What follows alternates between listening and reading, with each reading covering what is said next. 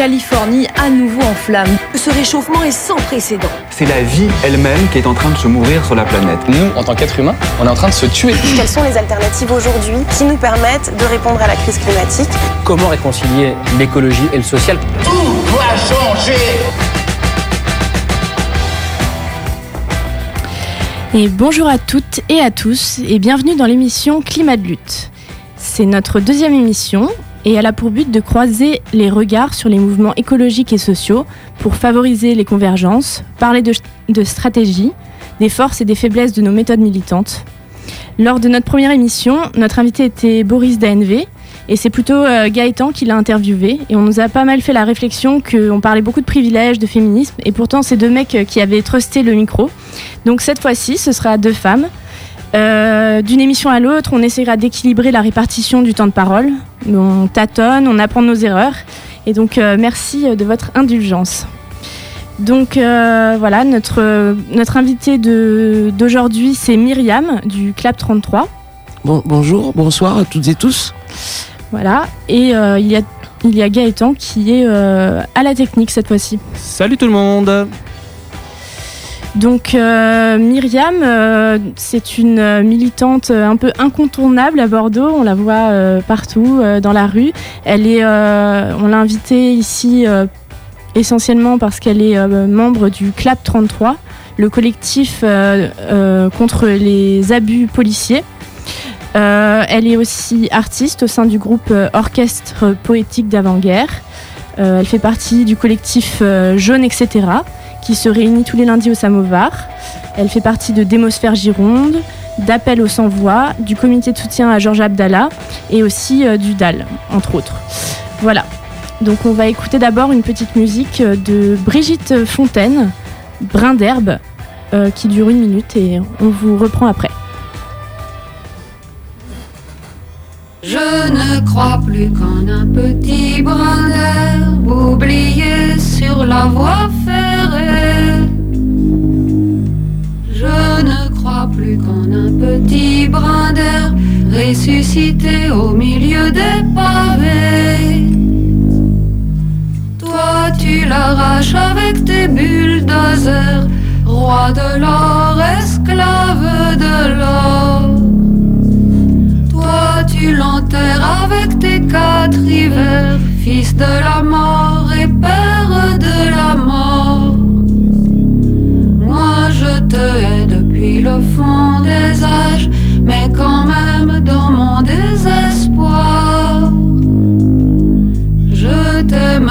toujours bien davantage que toi tu n'aimes. Sous ton parasol noir. Je ne crois plus qu'en un petit brin d'herbe oublié. Donc on est toujours sur climat de lutte et on va commencer euh, donc l'émission euh, comme, euh, comme d'habitude avec le portrait de l'invité. Donc je vais poser des questions qu'on pose à, tous nos invités. La première question c'est c'est quoi ta lutte? Ben, comme tu l'as annoncé euh, en me présentant, euh, j'ai pas une lutte, euh, j'en ai beaucoup, donc c'est difficile pour moi de te dire quelle est ma lutte, si ce n'est qu'elle est anticapitaliste. Donc à partir de là, ça englobe énormément de choses et j'essaye modestement de participer à beaucoup d'associations ou collectifs dans lesquels je suis diversement impliqué, on va dire. D'accord. Et du coup on aimerait savoir ce qui t'a amené à lutter. Je pense euh, mon environnement familial tout d'abord. Quand j'étais euh, enfant euh, mon père on parlait euh, énormément politique chez moi. Donc euh, ça a été une première façon de, de, de m'ouvrir à, à la militance. Mon père était un instituteur de terrain euh, qui a milité à sa façon dans un village de 1200 habitants où il y avait tout à faire et où il a tout fait. Et puis euh, moi, ma première action militante euh, en 1986, j'avais 14 ans à l'époque, ça remonte euh, contre le projet de Vaquet. C'est là où j'ai appris à militer en fait sur le terrain, à faire des tracts, à organiser des manifestations. euh, voilà donc essentiellement mon environnement familial et les camarades que j'ai pu rencontrer au lycée qui m'ont mis aussi le pied à l'étrier. Et du coup la question euh, qui suit c'est quelle lutte t'a inspiré? Donc voilà une, lutte que t'as pas à laquelle t'as pas forcément participé mais qui t'inspire. Moi, j'ai grandi dans les années 80, donc comme je te disais, adolescente. Donc euh, à ce moment-là, il y avait euh, beaucoup de choses qui se passaient politiquement. Euh, il y avait Nelson Mandela qui sortait de prison. Il y avait l'effondrement de, de- de- du bloc de l'Est avec ce, ce mur de Berlin qui tombait. Donc il y avait une espèce de voilà, We Are the World, toutes ces espèces d'utopies qui, qui, ont, qui ont un peu euh, étraîné les, les, les premières années des, des 80. Donc c'est c'est tout ça un peu qui, qui est inspirant. Coluche, Balavoine, voilà des, des gens comme ça qui, qui portaient des luttes euh, qui paraissaient simples euh, et accessibles à tout le monde. Les gens ont faim, on, on peut se mobiliser pour leur donner à manger. euh, il suffit de mettre un coup de pioche dans un mur pour qu'il tombe. euh, il suffit que euh, on se mobilise pour que Mandela sorte de 28 ans de prison. Donc c'est tout ça qui était inspirant dans ces années 80 pour moi là, quand j'ai grandi. Ok, tu as cité pas mal de noms, mais on voulait savoir quelle est la personne qui t'a le plus inspiré. C'est extrêmement difficile de répondre à ces questions. donc du coup, je dirais mon père. Comme ça, ça va mettre tout le monde d'accord. Euh, mon père, premièrement, euh, sur Bordeaux, je dirais Gilbert Hanna, qui a été pour moi un exemple euh, à suivre. D'accord. C'est marrant, c'est. Enfin, l'invité précédent a répondu la même chose.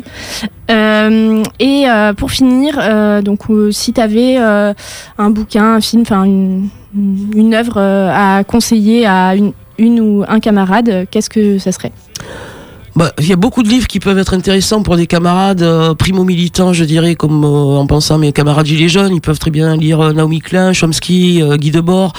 Mais je donnerai des conseils purement littéraires pour se détendre aussi, parce que ça c'est super important. Je leur conseillerai deux livres qui sont pour moi mes livres de chevet, qui, qui sont Cent ans de solitude de Gabriel Garcia Marquez, qui est mon livre favori que je lis tous les ans, et la saga Dune de Frank Herbert que je lis aussi tous les ans. Il y a sept tomes, sept volumes, c'est de la science-fiction, mais pas que. C'est pas mal inspirant en termes politiques et spirituels. Parfois, le militantisme se trouve euh, aussi euh, pas forcément dans les là où on l'attend. Et euh, voilà. Alors, on en a fini sur euh, la- le portrait de l'invité. Euh, après, on a le traditionnel questionnaire check tes privilèges. Donc, on vient de le faire avec toi. On voulait te demander, bah, qu'est-ce que tu penses de, de, ce genre de questionnaire et qu'est-ce que tu penses du fait de se resituer dans ses privilèges, en fait Bah, le questionnaire en lui-même, il est assez tordu, je trouve, avec ses négations qui n'en sont pas, euh, donc euh, pas évident de répondre.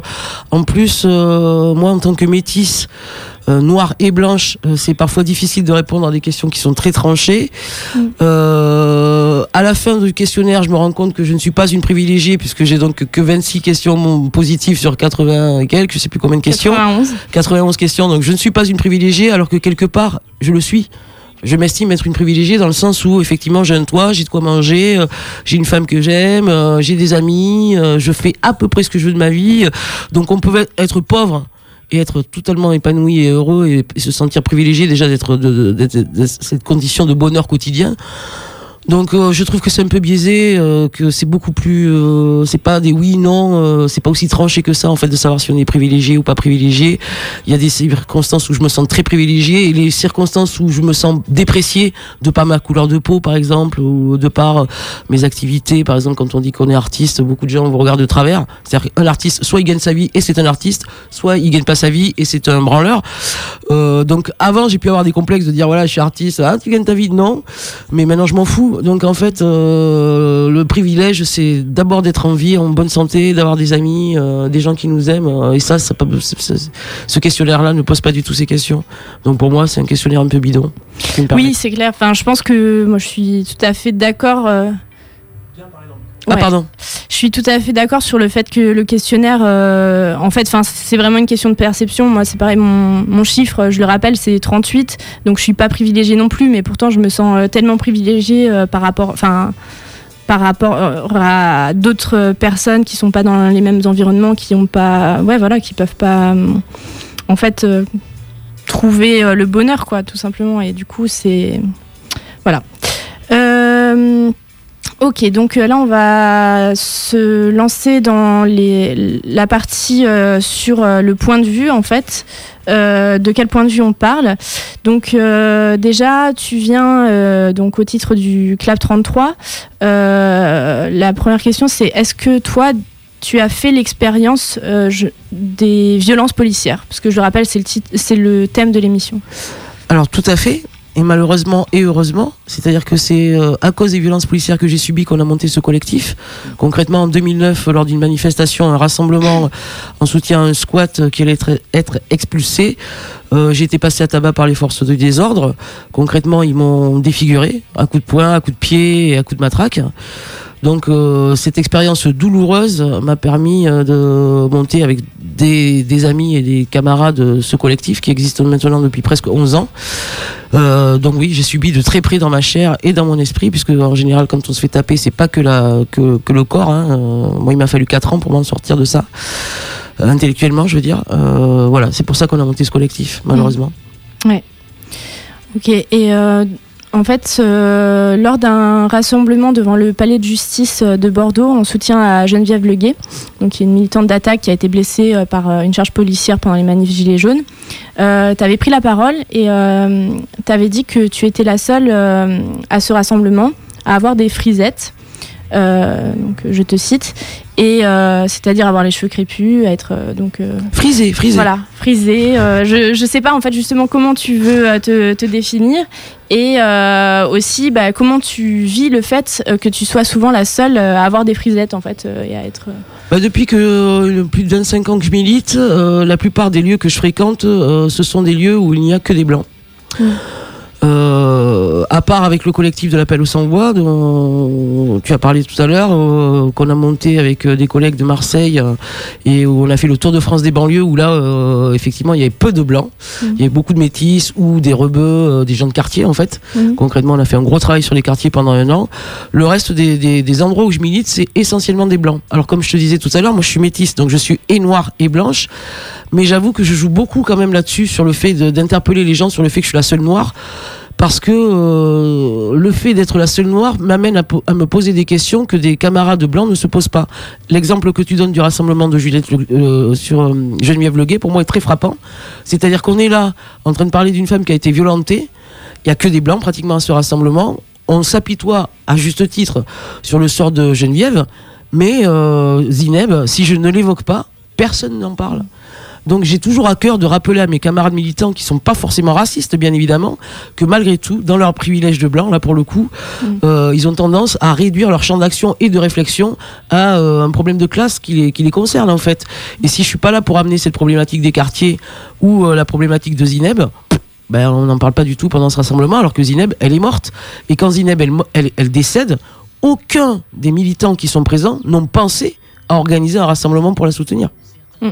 Donc, euh, je, me sers de ma couleur en fait pour interpeller les, camarades militants. Mais comme quand je vais dans les banlieues où je vais leur dire la même chose, je vais leur dire mais écoutez, euh, vous aussi vous pouvez essayer de, rentrer dans ces lieux où a priori on n'a pas le droit d'être, où on n'ose pas être, puisque moi j'y suis, ça doit être possible aussi pour vous d'y être. Mm.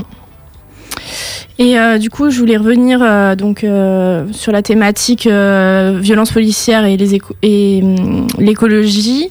en gros, on, enfin, je voulais te demander, d'après toi, pourquoi il y a si peu de non blancs chez les écolos? Enfin, de Ouais, je dis ça comme ça. Mais en fait, il y a très peu de non-blancs dans, dans, dans, le, dans, le, milieu militant mmh. en général, hors milieu militant de banlieue. Mmh. Parce qu'il y a eu des, des, y a des mouvements militants dans les banlieues, mais qui sont assez communautaristes malgré tout. Euh, moi, quand j'ai commencé jeune, comme je te disais, à militer à 14 ans, il y avait euh, effectivement Touche pas à mon pote, qui était un peu mélangé parce que c'était euh, issu du Parti Socialiste, donc euh, il, il, mélangeait les gens euh, de par l'origine, mais tous les mouvements issus des banlieues, après, étaient des mouvements très communautaires ou en tout cas très racisés. Euh, donc c'est pas qu'il n'y a pas de, de, militants noirs chez les écolos, c'est qu'il y en a nulle part en fait euh, dans, les, dans les milieux militants que nous on fréquente ou qu'on met en avant. Mmh. Je pense qu'ils sont autant concernés que nous par l'écologie, ils sont parfois aussi conscientisés que nous, il n'y a mmh. pas de raison, quoi, ou en tout cas pas moins que les Pékins qui sont pas non plus euh, euh, dans, les, dans les lieux que vous fréquentez. Mais mmh. pourquoi ils sont pas là? Je pense que c'est des gens qui, qui, nous, on n'y est pas. C'est plutôt ça la question. C'est pourquoi nous, militants écolos ou militants mmh. d'autres causes, on reste entre nous et on n'ose pas aller dans ces banlieues pour faire nos actions. On reste toujours en centre-ville. Euh, pourquoi on va pas les, les, les, les, sensibiliser comme on sensibilise les gens dans les quartiers où on sait qu'ils sont pas? Donc tant qu'on va pas chez eux, hein, entre guillemets, ils auront beaucoup de mal eux-mêmes spontanément à venir chez nous et de plus en plus, sachant que il euh, y a vraiment une rupture qui est en train de se faire entre les gens racisés et les blancs quoi, dans ce mmh. pays, qui est en train de, de, de, de de se couper en deux, quoi. Ouais, c'est ça. Je pense que une des réponses, c'est de que le les luttes écologistes, elles partent des centres-villes et ouais, enfin, du coup, toutes les, enfin, les banlieues, euh, les l'espace, euh, les espaces éloignés des centres sont, sont exclus, quoi. Bien sûr. mais- On a vu avec le collectif Adama, euh, donc euh, le, le collectif qui s'est monté à la suite de la mort d'Adama Traoré euh, il y a trois ans maintenant à Beaumont-sur-Oise. C'est un collectif, un comité euh, qui est essentiellement porté par sa sœur Assa, qui ont une intelligence dans leur action et dans leurs propos euh, qui est euh, pour moi un, un total exemple, un total respect. Ils font maintenant des actions avec les écolos. Oui, ils sont. Ils ont appelé là dernièrement à, avec à- XR. Exactement. ouais. Donc euh, eux, ils font cet effort, mais parce que c'est des gens qui sont, euh, pour le coup, sans doute privilégiés, soit parce qu'ils ont fait des études, soit parce que aussi c'est des gens qui réfléchissent, mais c'est eux qui tendent la main. Puis je pense aussi ça vient des fois de d'endroits où on les attend pas. Par exemple, le front des mères euh, dans, dans les banlieues, elles font, enfin sur les cantines végétariennes, tout ça. À la base, euh, c'est c'est aussi euh, des, des revendications écologiques, mais qui sont pas euh, entendues euh, comme telles par les militants écolo Tout à fait. écologiques. Quoi. Donc c'est peut-être à, à nous, militants écologistes euh, blancs, de, de faire l'effort de mettre en avant et en valeur ces actions. Quoi. Voilà. Et ben, je te laisse lancer la musique. Euh, ouais, avant j'avais une petite question. Euh, tu parles du Front des mers. C'est quoi le Front des mers? Tu peux nous expliquer pour les auditeurs qui connaissent pas, s'il te plaît? Alors le, bah, le Front des maires, c'est un, c'est euh, un collectif euh, de maires de banlieue en fait qui euh, en fait s'est réuni. euh, je connais pas exactement euh, toutes leurs revendications, mais c'est surtout sur les discriminations. À l'école pour leurs enfants, euh, les, enfin voilà, il y avait la question des cantines, euh, donc euh, de, de cantines végétariennes où où la plupart des, des enfants sont musulmans et peuvent pas en fait en ont marre de manger juste du du poisson euh, du poisson pané tous les jours quoi. Donc euh, voilà pour avoir plus de diversité. Enfin voilà. Je sais pas si tu voulais en dire je- plus. je trouve mais ça très très bien. Voilà. Eh ben alors je vais euh, annoncer le- la musique qu'on va passer. Ouais, puis change de chaise aussi parce que c'est insupportable. hein. ouais, mais les auditeurs ils entendent pas qu'elle grince à ce point-là. Euh, donc tout de suite on va se mettre euh, État policier de Assassin dans leur album Touche d'espoir.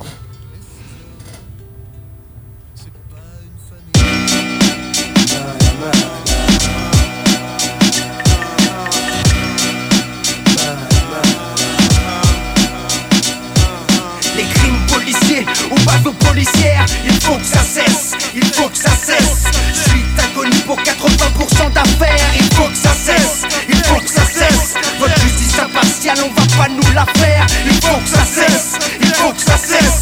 Condamnez vos assassins si vous ne voulez pas la guerre, il faut que ça. Si c'est à moi de prendre le micro, laissez-moi m'exprimer ainsi. Chou, chou, le rythme suit ta route, connais la soirée. Plus doute, le poissier assassin fait partie des gens qu'on écoute. Des coups qu'on redoute, mais sur écoute, les RG sont sur ma route. Vu qu'on ouvre notre gueule quand l'État français assassine, on ne laisse pas passer le crime, on ne laisse pas passer le crime. Si je laisse passer le crime d'hier, demain, ce sera des larmes sur les joues de ma mère. Mes mains positionnent sur la feuille, même un jour de deuil. Le terrain est hostile à mon style, écrivain assassin. J'ai écrit l'État assassine avec un goût amer. L'État policier n'a pas épargné la Bouziane Abdelkader, ni celle de Jawad Zawiya. Paix à leur famille, justice pour ces cas, que la lumière brille. Même si le rap bastonné sur des radios nationales, la plupart des groupes vendent leur putain d'amour chétane. On sait pourquoi on est dans le hip-hop depuis tant d'années. Pour ceux qui n'ont pas de voix puissent être entendus et respectés. Les crimes policiers ou bavures policières, il faut que ça cesse, il faut que ça cesse. Inconnu pour 80% d'affaires, il faut que ça cesse, il faut que ça cesse. Votre justice impartiale, on va pas nous la faire, il faut que ça cesse, il faut que ça cesse. Condamnez vos assassins si vous ne voulez pas la guerre, il faut que ça cesse, cesse, cesse, cesse, cesse. La liste est longue, trop longue, pour qu'on nous plombe. Sur les tombes d'innocents en grand nombre. Et pire, c'est que ça se passe comme ça dans tout pays. Trop de crimes impunis, torture et sodomie. Dans les commissariats, notre république, ou de leur dictature. Je m'implique, même si dans le paysage représente la rature. Toi, tu seras toujours l'ordure qui cru au-dessus des lois. Ton uniforme n'est pas une armure, crois-moi. On ne va pas laisser passer en France, pays des droits de l'homme. Des mises à l'amende comme dans le tiers-monde par des bâtards sous toutes leurs formes. Sous toutes leurs formes. Killa, killa. Sous toutes leurs formes. Les crimes policiers ou bavures policières, il faut que ça cesse, il faut que ça cesse. Suite inconnue pour 80% d'affaires, il faut que ça cesse, il faut que ça cesse. Votre justice impartiale, on va pas nous la faire, il faut que ça cesse, il faut que ça cesse. Condamnez vos assassins si vous ne voulez pas la guerre, il faut que ça cesse, cesse, cesse, cesse. Il faut que ça cesse, il faut que ça cesse.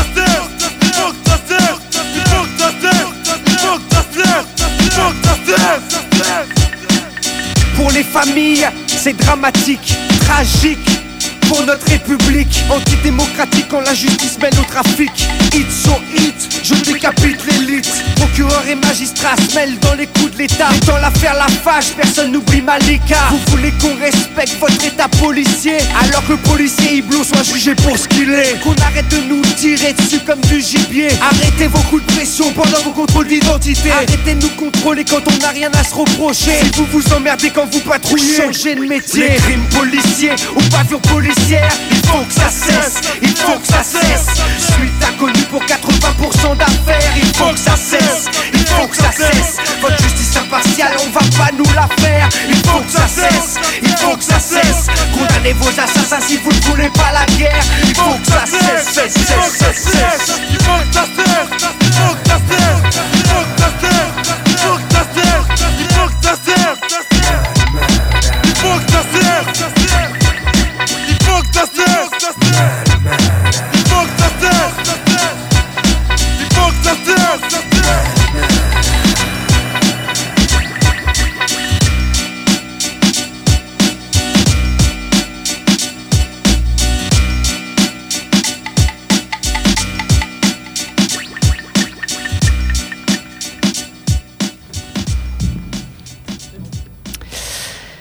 Vous êtes toujours euh, sur 90.1, la clé des ondes, sur l'émission Climat de lutte, et on vient d'entendre État policier du groupe Assassin, et ça fait du bien.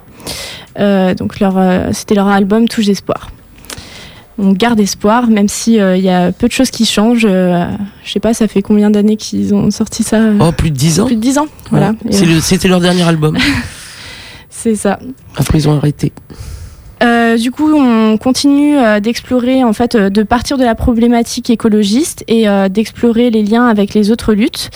Je voulais te demander, est-ce que tu as suivi un petit peu l'actualité des mouvements écologistes ces, ces der- cette dernière année un petit peu. C'est pas ma lutte privilégiée, Mhm. effectivement, l'écologie. Je suis dans beaucoup de luttes, mais pas dans celle-là.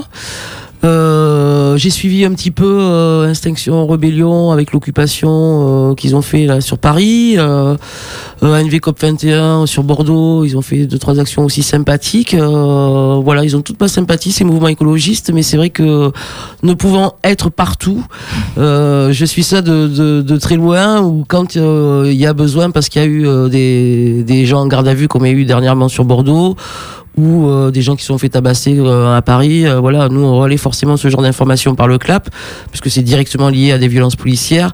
Après, je, je suis pas au taquet sur sur l'écologie. hein. D'ailleurs, je me demande parfois ce que je fous dans cette émission. Non, mais justement, enfin, je pense que les, les violences policières, justement, ça, ça fait la, elles sont présentes dans tout- ça fait le lien dans toutes les luttes en fait parce que dès que dès qu'il y a euh, des, des militants en fait qui dérangent un peu bah forcément elles se confrontent euh, aux forces de l'ordre et ben enfin de l'ordre du désordre. Et, euh, et du coup voilà ça c'est trans translutte un peu je trouve. Donc c'est pour ça que que tu as tout à fait ta place dans cette émission. Euh, Ouais, euh, qu'est-ce que. euh, ouais, et pour toi, du coup, euh, les acteurs. euh, les acteurs, les mouvements porteurs d'une écologie vraiment politique, ça serait. T'as dit XR, ANV, tu penses qu'ils sont. Bah, disons que c'est les derniers arrivés sur le terrain. Donc je pense ça. que c'est les, associ- les associations collectives déjà où il y a le plus de jeunes. Hmm. Donc ça, pour moi, c'est toujours plaisant de savoir qu'il y a des jeunes qui continuent à s'engager, quelle que soit la lutte qu'ils choisissent d'ailleurs, à partir du moment où on, où on décide de prendre un peu en main sa- son, son destin et le destin de, de notre société. Je trouve ça super. Mm. Donc je pense que c'est des associations qui, euh, après des associations comme Greenpeace, euh, qui sont un peu vieillissantes et qui sont très normalisées, très institutionnalisées quelque part. On le voit en tout cas sur Bordeaux avec les dernières manifestations où il n'y a pas eu de jonction avec euh, le mouvement Gilets jaunes. Euh, moi, je suis, je suis hyper enthousiaste de voir qu'il y ait des mouvements qui soient jeunes, euh, créatifs, inventifs. Euh, ensuite, euh, moi, je, vous connais vous, je, je connais pas encore une fois le mouvement Intention Rébellion sur Bordeaux. Je connais un petit peu puisqu'on a été, on avait fait la jonction lors de la journée du patrimoine. on avait été les rejoindre avec le, le collectif jeune, etc. quand ils occupaient le, le Palais Gallien. Donc moi, ce que j'aime bien dans ces mouvements, c'est que c'est toujours très euh, pacifié, même les relations entre les gens. Euh, alors que dans les collectifs dans lesquels je suis, euh, ça, ça braille beaucoup. On est parfois indiscipliné, on va dire. Donc je trouve ça toujours intéressant de voir des, des, des, des organisations, des organisations comme ça qui sont très disciplinées, qui s'écoutent, qui remuent les mains et tout ça. J'aime beaucoup. Mais voilà, je les connais pas plus que ça en fait. Mm. Voilà. Ouais, le... Gaëtan, Gaëtan tu veut dire quelque chose Tu veux dire quelque chose Ouais, je voulais euh, te faire part de, de- d'un propos de John Palais. John Palais, c'est un des cofondateurs euh, de Action non violente COP21.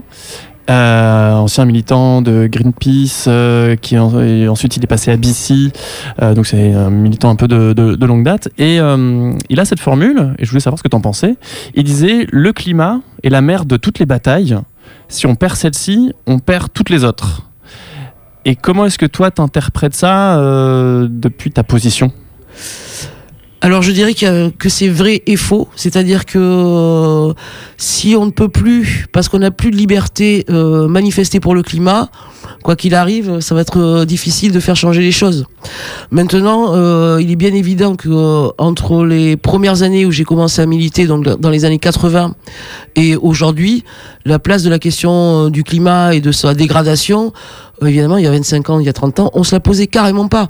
Les, luttes écologistes qui nous parvenaient à nous, euh, au tout public, c'était euh, les animaux, euh, les disparitions de- de- des espèces, un peu comme ci, comme ça, mais le climat n'était pas au centre de nos problématiques, alors que maintenant, effectivement, je pense que beaucoup de gens sont sensibilisés à ça et à l'écologie en général.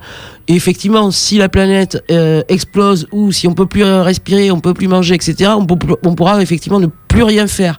Mais par contre, si aujourd'hui, à chaque fois qu'on essaye de défendre quelque chose, y compris le climat, on se fait emprisonner, on se fait taper, on se fait perdre des mains et des yeux, ça marchera pas non plus.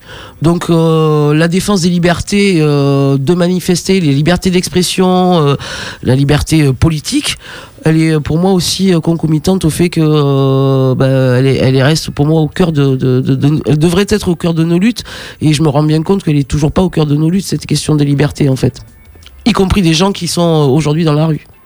Hmm. Ouais, et du coup, enfin, bon, la question, elle suit un peu celle de Gaëtan, mais genre, qu'est-ce que tu penses de ben, des mouvements climat qui demandent euh, un état d'urgence climatique et aussi, voilà, qui on a souvent opposé un peu euh, euh, le, le social et le, fin du mois et la fin du monde, parce qu'à la base, en fait, les, la base du mouvement des Gilets jaunes, c'est la taxe carbone qui a donné, qui a donné naissance au mouvement. Et, euh, et en fait, on va justifier une mesure antisociale par l'argument écologique et réprimer après euh, dans, dans la violence ceux qui s'y opposent. Mais voilà, qu'est-ce que tu penses un peu de tout ça euh je crois que les, les, militants écologistes sont pas du tout les mêmes que les militants gilets jaunes par exemple. Mm. Je crois qu'il y a quand même une différence de classe. Mm. Que peut-être il y a plus de privilégiés, je mets plein de guillemets autour, hein, bien évidemment, puisque les seuls privilégiés, c'est les 1% qui dirigent la planète, tout le reste devrait être considéré comme des prolétaires. Mm. Euh, je pense qu'il y a quand même une différence de classe sociale entre des militants euh, ANV COP21 et euh, le gilet jaune de base, on va dire que ça peut créer une forme d'incompréhension, de frustration, euh, et qui explique aussi euh, une moindre répression malgré tout de ces mouvements écologistes.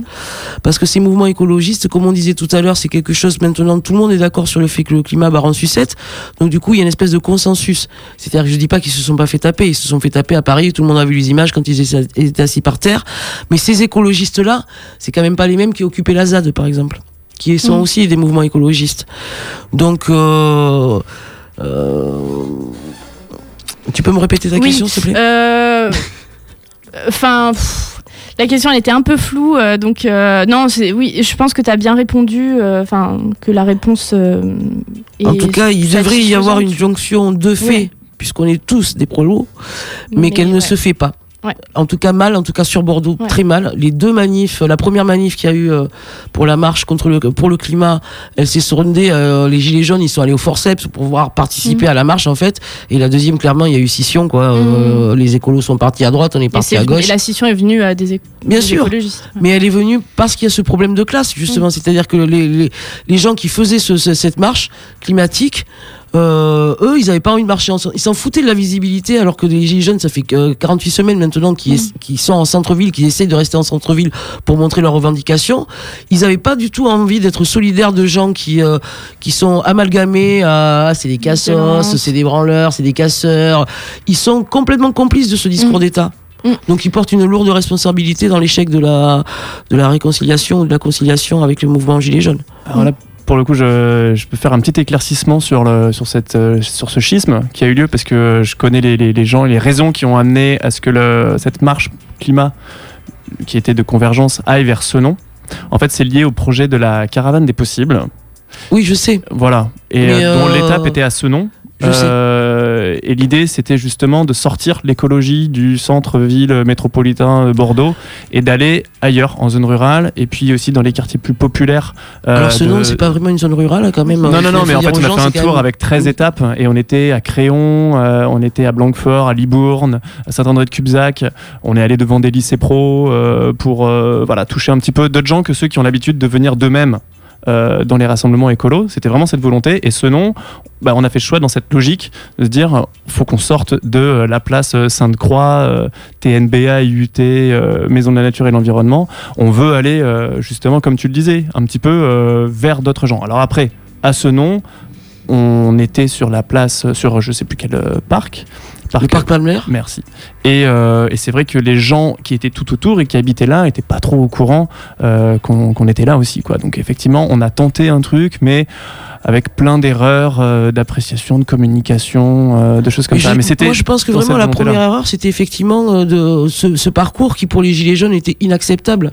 Encore une fois, la bataille du centre-ville à Bordeaux, elle a été difficile à, à gagner. Euh, il a fallu euh, travailler beaucoup. On a passé avec le collectif jeune, etc., près d'un mois euh, entre mai et avril pour ramener les manifestations en centre-ville alors qu'on voulait nous, nous faire marcher loin sur les quais, sur les boulevards pour justement devenir invisible.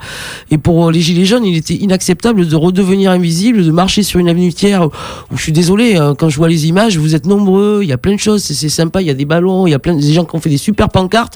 Et malgré tout, le temps que vous partiez jusqu'à ce nom, qui les a vus aux pancartes, personne, je pense. Ou très peu de monde, on va dire. Très peu de monde. Je vais relativiser, je vais dire très peu de monde. Donc, je crois qu'à un moment donné, on prévoit quelque chose et puis il faut aussi s'adapter à ce qui se passe. C'est comme les mecs de la CGT avec qui je me bats euh, et qui disent Ouais, mais le 1er mai, tu vois, nous on a l'habitude de faire euh, barbecue et de manger des merguez.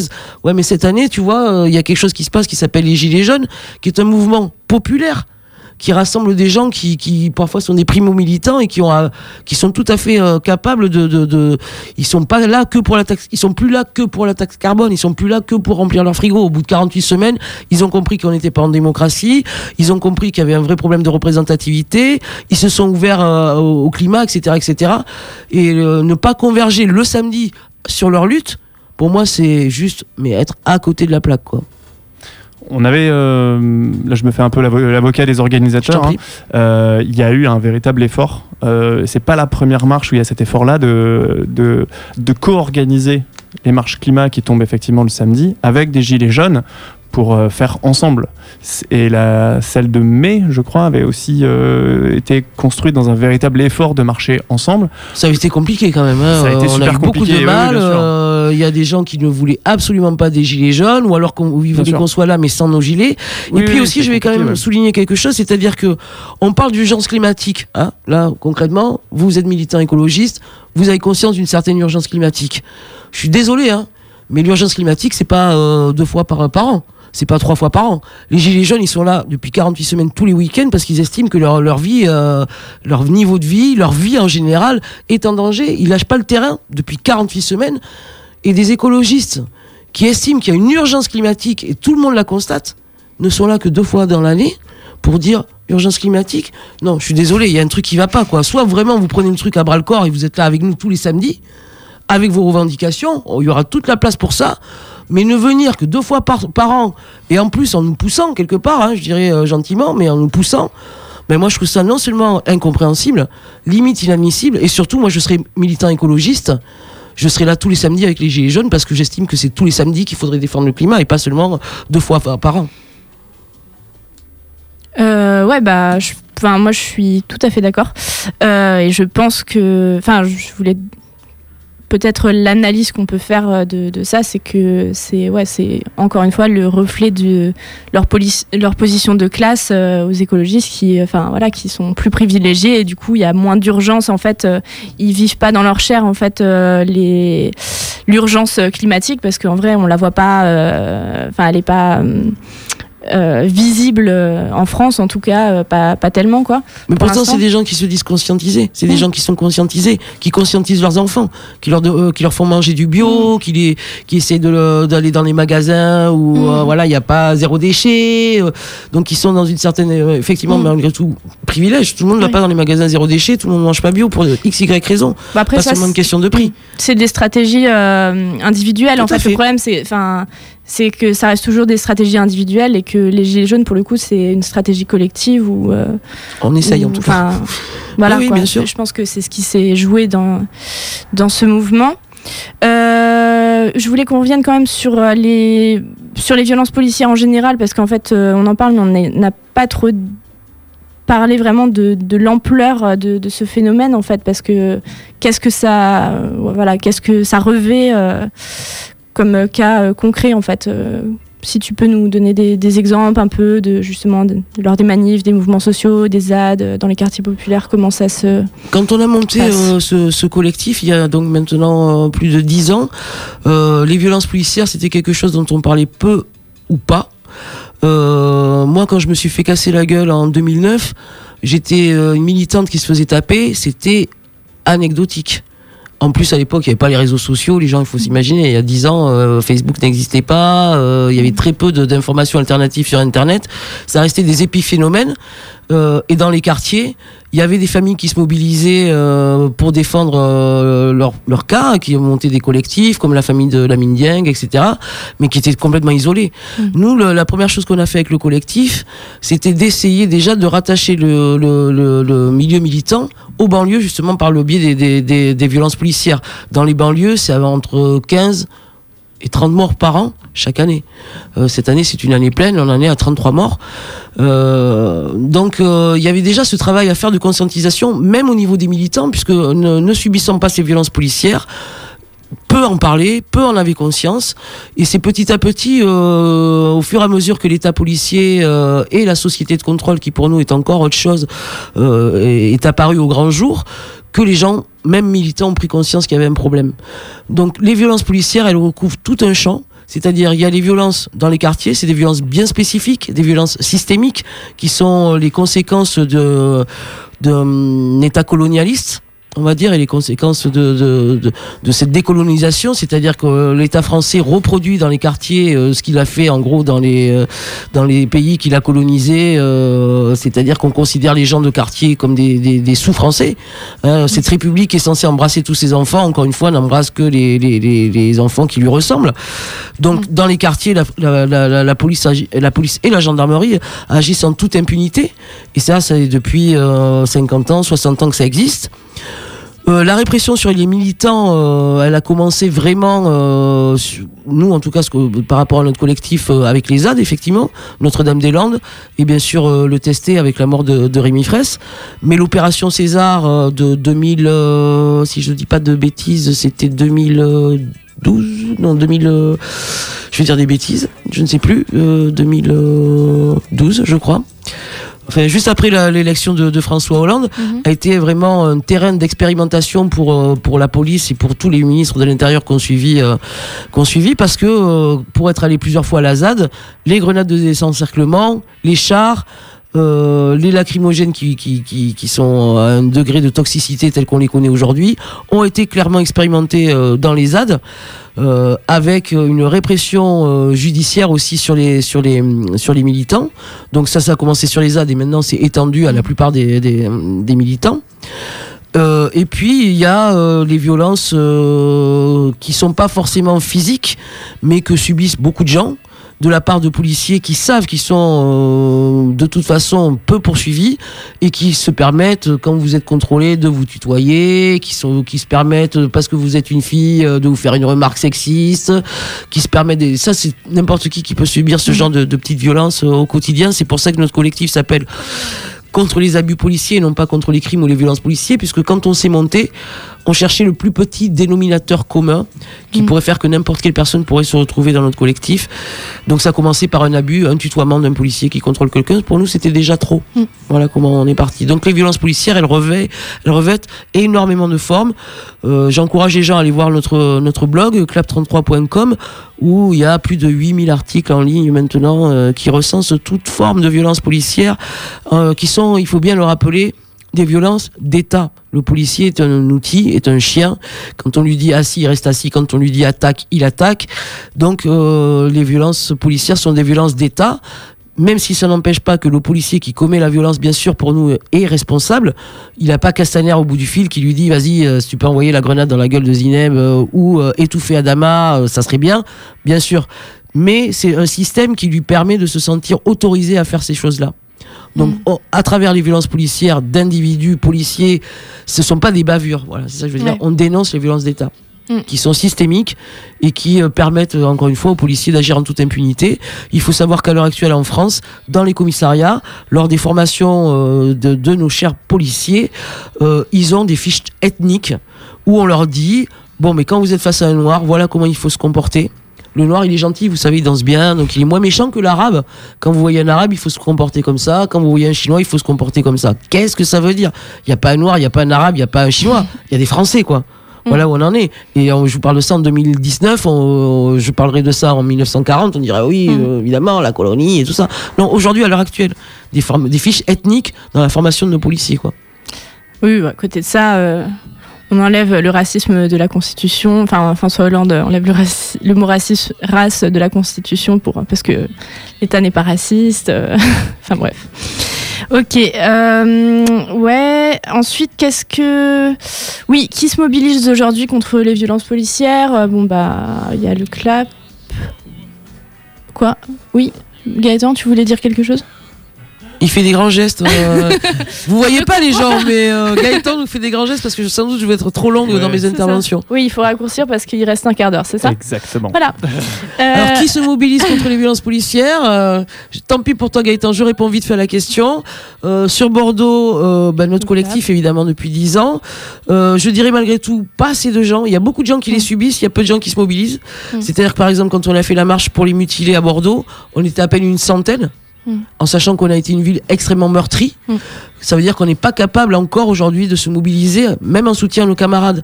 Et il y a quelque chose qui fait beaucoup de mal euh, à la mobilisation et à la fois qui conscientise, c'est Facebook. C'est-à-dire que les gens, ils voient euh, tous les samedis, ils rentrent de la manifestation, ils se précipitent sur Facebook pour aller voir où ont été commises les violences policières. Ils en voient plein, ils sont indignés, ils sont énervés, ils mettent des commentaires. Voilà, ça va pas, je suis pas content. Mais après, concrètement, quand Mm. il faut faire des témoignages, quand il faut aller se mobiliser contre ça, ils sont pas là. L'indignation d'Internet leur a suffi. Donc j'appelle tous les gens euh, qui sont sur Facebook à s'indigner aussi dans la, dans la vraie vie quand on organise des mobilisations pour nos, pour nos mutilés ou pour les blessés en général. Nous, chaque année, on rend hommage euh, à nos blessés. Ben, c'est pareil, on aimerait bien qu'il y ait un peu plus de monde. Après, en France, il y a un collectif qui s'appelle euh, Résistons, euh, qui depuis des années, ils ont 12 ans, je pense, d'existence derrière eux. Moi, je collaborais à leur petit journal avant, avant même le CLAP existe. Et puis, il y a des collectifs anti-répression un petit peu partout. Et les familles, quand elles ont l'énergie de se mobiliser, quand elles ont perdu quelqu'un, Mm. comme le collectif Adama Traoré, Lamine Dieng, maintenant Zineb, etc., etc. Donc des familles, Mm. quelques collectifs anti-répression, et euh, voilà. Et aussi, euh, tu pouvais peut-être nous parler de, du De l'Observatoire. voilà, des Girondins des libertés euh, publiques. L'Observatoire des libertés publiques sur Bordeaux qui regroupe pas mal d'associations euh, et collectifs. Ben justement, je crois qu'il y a Greenpeace dedans, même je me demande pourquoi, puisqu'ils branlent rien, mais ils sont quand même là. Donc cet observatoire, il est, il est issu de- de- de- de- d'un collectif qui s'était créé pendant le- le- la loi travail, où il y a eu énormément de répression. Euh, avec la volonté de, mettre des observateurs sur le terrain pour observer les violences policières et euh, en référer euh, aux autorités. Alors nous, on y participe non pas euh, très assidûment parce qu'on a déjà beaucoup beaucoup de boulot. Nous, on a une permanence une fois par semaine qui nous donne pas mal de travail, plus toutes les informations juridiques qu'on essaye de faire passer par les divers canaux que nous utilisons. Mais ils se servent énormément des témoignages qu'on recueille, nous, euh, dans les permanences pour faire le, le- leur rapport.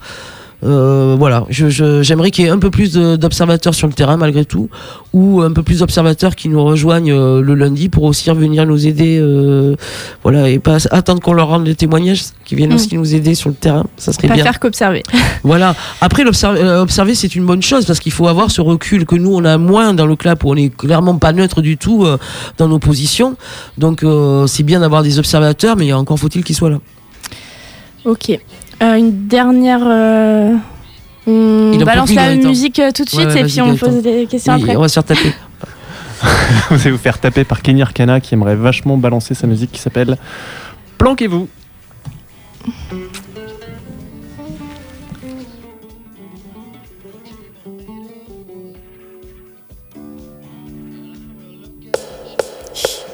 Matraque et flingue, les hyènes sont de sortie. Tolérance zéro, les gardes se remplissent. Y'a pas de faf, y'a du si, les planquez-vous. Y'a pas de taf, y'a du bif, les planquez-vous. Du charbonneur au vendeur à la y'a les planquez-vous. Guetteur en scout ou marchand de fumée, les planquez-vous. Pas de carte de séjour, les planquez-vous. Tu traînes en bas tous les jours, y'a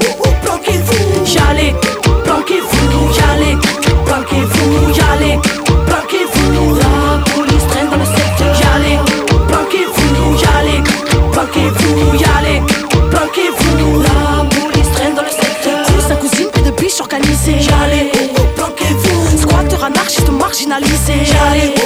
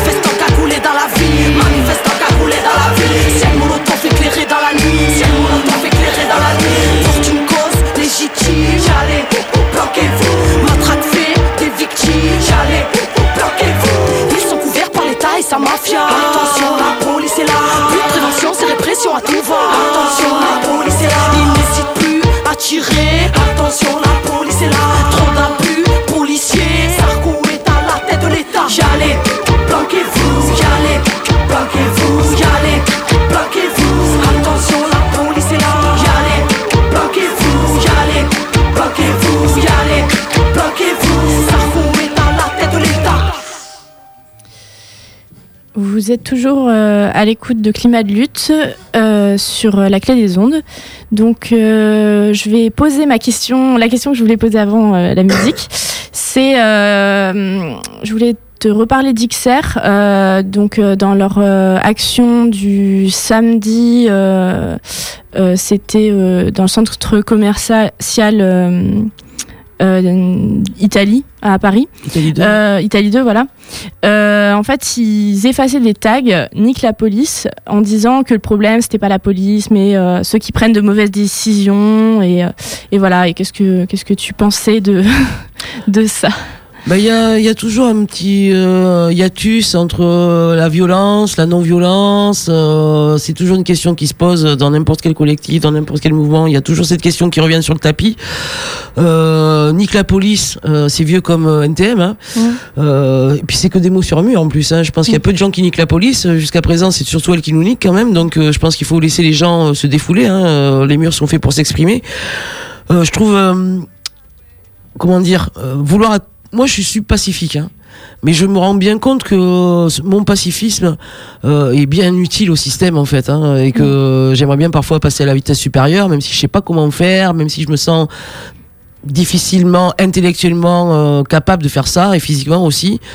Euh, il n'empêche que la question aujourd'hui se pose de comment rester pacifique dans un dans un face à un État qui lui est de plus en plus violent et répressif. Euh, et je pense que vouloir à tout prix être lisse, c'est avoir une belle image, de montrer qu'on est gentil, qu'on est propre et que c'est pas la police le problème, mais les gens qui nous dirigent. Non, la police est un problème parce qu'elle elle-même est une résultante des gens qui nous dirigent.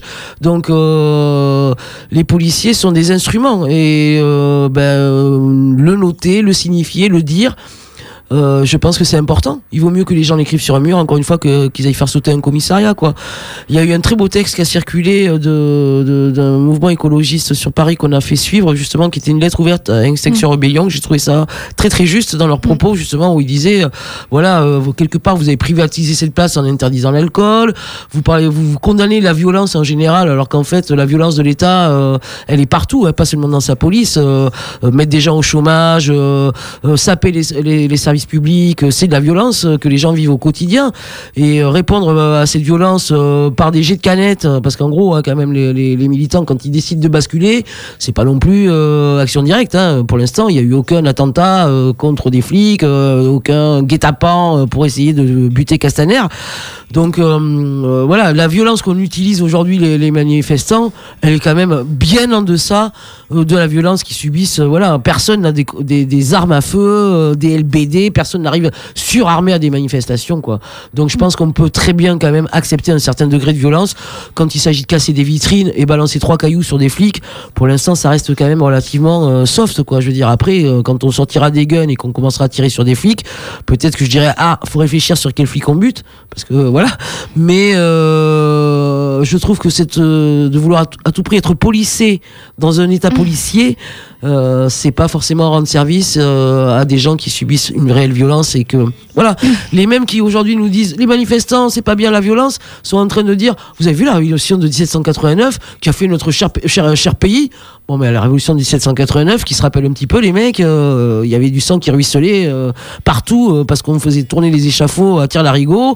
Et je pense que les, les, les, les, gueux du tiers-état, quand ils sont arrivés dans les châteaux, les machins, ils ont fait des massacres, ils ont tué des gens. Il n'y a pas de révolution sans sang, malheureusement, quoi. Donc, au stade où on en est, où on est révolté, et pour changer les choses, il faudrait être des révolutionnaires. Le jour où on va devenir des révolutionnaires, je ne sais pas si on pourra faire l'économie de la violence. Hmm. Oui, puis je pense que ça a été beaucoup reproché en fait euh, quand même euh, au mouvement écolo, c'est de pas, enfin, en tout cas dans cette euh, dans cette semaine de Extinction Rébellion, c'est qu'il n'y a pas eu beaucoup de répression, mais du coup ça veut dire aussi que ben il dérange, enfin. C'est ce que je disais tout à l'heure. Il dérange pas parce que tout le monde est d'accord sur le fait que le climat ça va pas tout le monde est d'accord. Le, petit bourgeois dans sa, dans, son pavillon, les gens en banlieue, tout le monde est d'accord. C'est hyper consensuel. Regardez Macron, euh, il se positionne comme le président euh, pro climat. Euh, jamais il va se positionner comme le président pro gilet jaune. Non, là, le climat, tout le monde est d'accord parce que c'est un fait incontestable. À part quelques tarés qui pensent que tout va bien et qu'on est des climato-sceptiques, enfin qu'on est des climato, comment dire, des, cris d'orfraie alors que tout va bien. À peu près tout le monde est d'accord sur le fait que les animaux sont en train de disparaître, que la forêt amazonienne va pas, euh, que autour de nous, au-dessus de nous, euh, on est même en train de pourrir à l'espace. Tout le monde est d'accord là-dessus. Donc effectivement, quand on a en plus des gens qui sont gentils, qui eux-mêmes sont en train de, de faire les Gandhi, bon, mais euh, l'État ne peut pas risquer euh, trop son image parce qu'on a vu quand ils ont réprimé les gens qui étaient assis par terre, euh, là tout le monde s'est dit oh là là, ils ont tapé sur les écolos. Encore une fois, c'est pas les mêmes que les zadistes. Hein. On s'en foutait de taper sur les zadistes parce que c'était des gens qui vivaient dans des cabanes. Voilà. Donc tout le monde est d'accord pour, pour dire que le climat, bon, faut se détendre. Hidalgo, elle a dit moi je, les aime bien les mecs d'Extinction Rébellion, ils sont gentils. Voilà, donnez-leur un bout de Paris, il y a pas de problème. Euh, je pense que les gilets jaunes effectivement n'auraient pas tenu deux secondes euh, en mode cabane euh, sur occupation d'une place où qu'elle soit. Mm. Donc il y a ce consensus qui fait qu'effectivement on, accepte des, comportements à la marge de la légalité qu'on n'accepterait pas d'autres mouvements. Mm. Et je pense que ça devrait avant tout interroger d'abord les écologistes. Pourquoi eux, ils se font pas réprimer? C'est ça la question qui devrait se poser. À moins qu'ils soient d'accord sur le fait de dire que 90% des gilets jaunes sont des casseurs et des cassos. Ce qui est faux s'ils venaient sur le terrain avec nous tous les samedis. Ok, bon, je vais finir sur une euh, question euh, sur, euh, En gros, quelles, étaient, quelles sont les actions du CLAP à venir et est-ce que le CLAP et euh, peut-être euh, en général les mouvements contre les violences policières ont une stratégie euh, globale en fait Enfin, quelle est la stratégie là C'est extrêmement difficile d'avoir des stratégies sur des choses sur lesquelles on n'a pas de prise directe, dans le sens où je veux dire, les violences policières et les lois répressives, c'est des combats ou devant les tribunaux ou devant le législateur. Donc nous, on est avant tout en soutien aux personnes qui sont victimes. Mhm. C'est notre première mission qu'on s'est donnée suite, comme je te disais, au fait que moi-même j'ai été victime et que ce statut là pour le coup entre guillemets de privilégié me permet d'être euh, en empathie euh, énorme avec les, gens qui viennent nous voir. Mais euh, donc voilà notre première action c'est de soutenir les personnes qui sont victimes de violences d'abus ou de crimes policiers. La deuxième action le deuxième axe c'est l'information c'est-à-dire que effectivement beaucoup beaucoup de gens encore aujourd'hui ignorent à quel point l'état de dégradation de notre pays en termes de liberté euh, individuelle et collective euh, d'expression, il y a encore des gens euh, qui sont capables de dire qu'on est en démocratie ou que la démocratie est un peu en train de chanceler, alors que nous, ça fait déjà des années qu'on est passé à un stade qui choquait les gens et qui choque de moins en moins de dire non, la France n'est pas une démocratie, c'est un État très autoritaire. On n'a jamais hésité à parler de dictature, même si pour les gens ils disent ouais mais regarde la Corée du Nord, nous on s'en branle de la Corée du Nord, on a des critères qui font que quand on ne peut plus parler, quand euh, dès qu'on s'exprime un peu différemment, on subit des violences, quand euh, on, se retrouve, il y a 400 gilets jaunes aujourd'hui qui sont 440 gilets jaunes qui sont en prison, vous, doutez bien qu'ils n'ont pas tous fait des crimes, voilà. Quand la liberté de la presse est ce qu'elle est, euh, c'est des tas de critères qui font que même Amnesty International, même l'ONU commence à dire oh là là la France ça ressemble plus trop à une démocratie. Donc l'information, l'organisation de manifestations pour faire dénoncer ces violences. Une fois par an, euh, au mois de mars, c'est notre mois privilégié pour euh, le mois anti-répression. La- Le lien avec les, euh, les autres collectifs euh, anti-répression pour essayer effectivement des stratégies euh, collectives, mais c'est surtout des stratégies de défense, comment on peut mieux se défendre face à cet état répressif.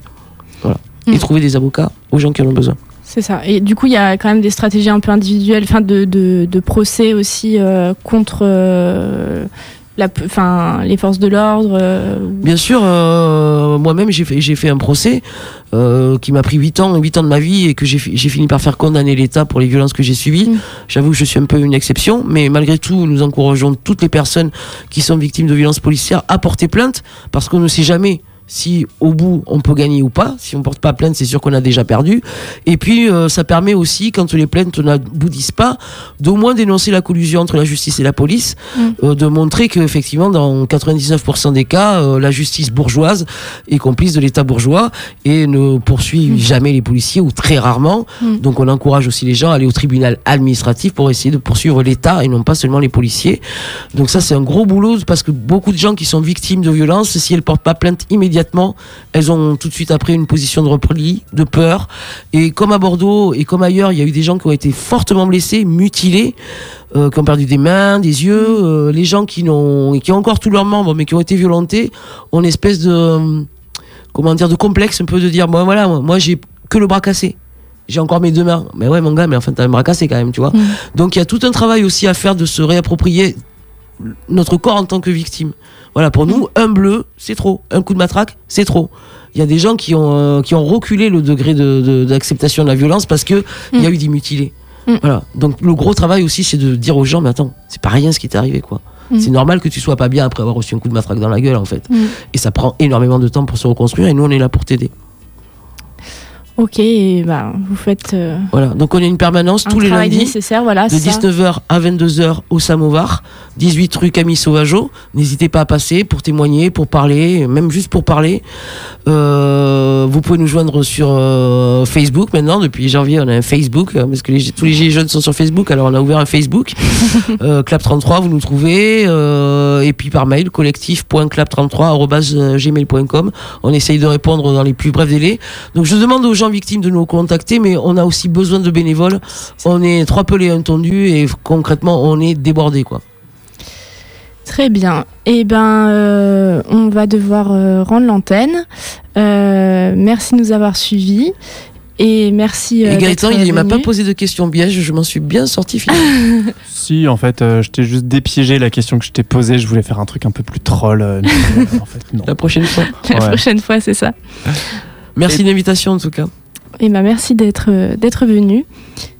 Et du coup, dans deux semaines, on va avoir pour invité euh, Vishnu qui va nous parler des squats et nous allons explorer quel lien est-ce qu'on peut faire entre euh, les squats et l'écologie et tout ce que ça comporte. Donc on vous dit à dans deux semaines sur la clé des ondes 90.1 de 19h à 20h à l'écoute de Climat de lutte. Et puis d'ici là, prenez soin de vos luttes. Salut